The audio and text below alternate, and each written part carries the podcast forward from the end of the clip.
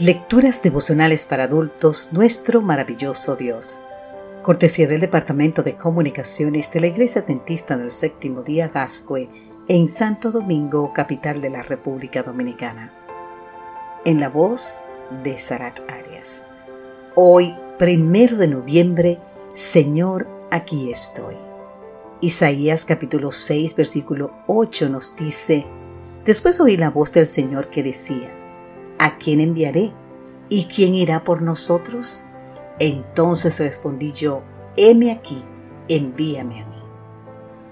Ladies Aylward, 1902-1980, nació en el seno de una familia pobre en el norte de Londres y durante sus años de adolescente trabajó como empleada doméstica. Siendo todavía joven, se despertó en ella el sueño de servir a Jesús servir a Jesús como misionera en China. El problema era cómo podría ser realidad ese sueño sin recursos ni preparación académica. La oportunidad se presentó cuando supo que Shining Island Mission, una institución que preparaba y financiaba misioneros.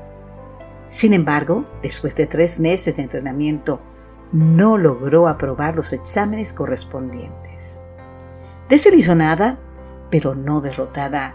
Ladies regresó a su trabajo como empleada doméstica y ahorró cuanto pudo para adquirir su boleto. Te invito a leer más en el libro titulado For Those Who Dare, página 254. Una noche, después de leer en las escrituras los dos primeros capítulos del libro de Nehemías, Gladys sintió que Dios la estaba llamando a ir a China. Entonces colocando sobre su cama la Biblia abierta y el poco dinero que poseía, dijo, Señor, aquí está mi Biblia, aquí está mi dinero y aquí estoy yo. Úsame, Señor. Con ayuda de otras empleadas domésticas, Gladys logró comprar su boleta. Cuando llegó a Yenshan sin dinero y sin amigos, fue objeto de desprecios por su condición extranjera. Pero tampoco se dio por vencida. Aprendió el idioma y con otra misionera llamada Jenny Lawson abrió la posada de la octava felicidad. En poco tiempo la posada se convirtió en favorita para los viajeros, entre otras cosas por la narración de historias de la Biblia. Cuando regresaban a sus hogares, los viajeros diseminaban las buenas nuevas del Evangelio.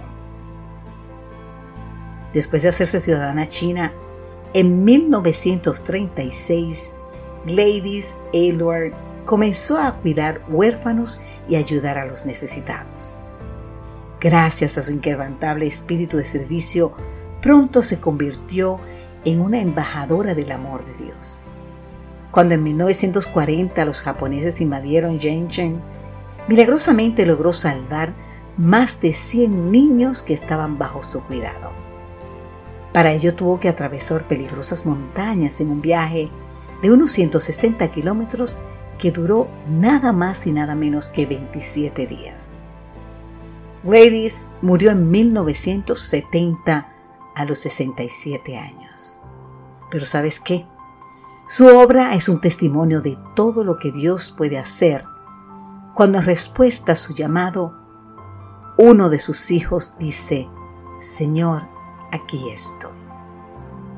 Señor Jesús, no poseo muchos talentos, pero hoy quiero decirte que puedes contar conmigo para que otros sepan que eres un maravilloso Salvador. Amén, Señor.